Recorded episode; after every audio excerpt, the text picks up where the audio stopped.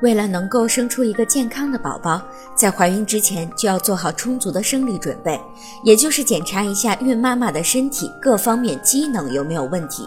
首先，你要做的是一些常规的检查，这些检查可在日后避免病毒等一系列的问题对宝宝造成的伤害，以免引发早产、流产等风险。如果孕妈妈过于肥胖，则会导致如高血压、糖尿病等妊娠并发症。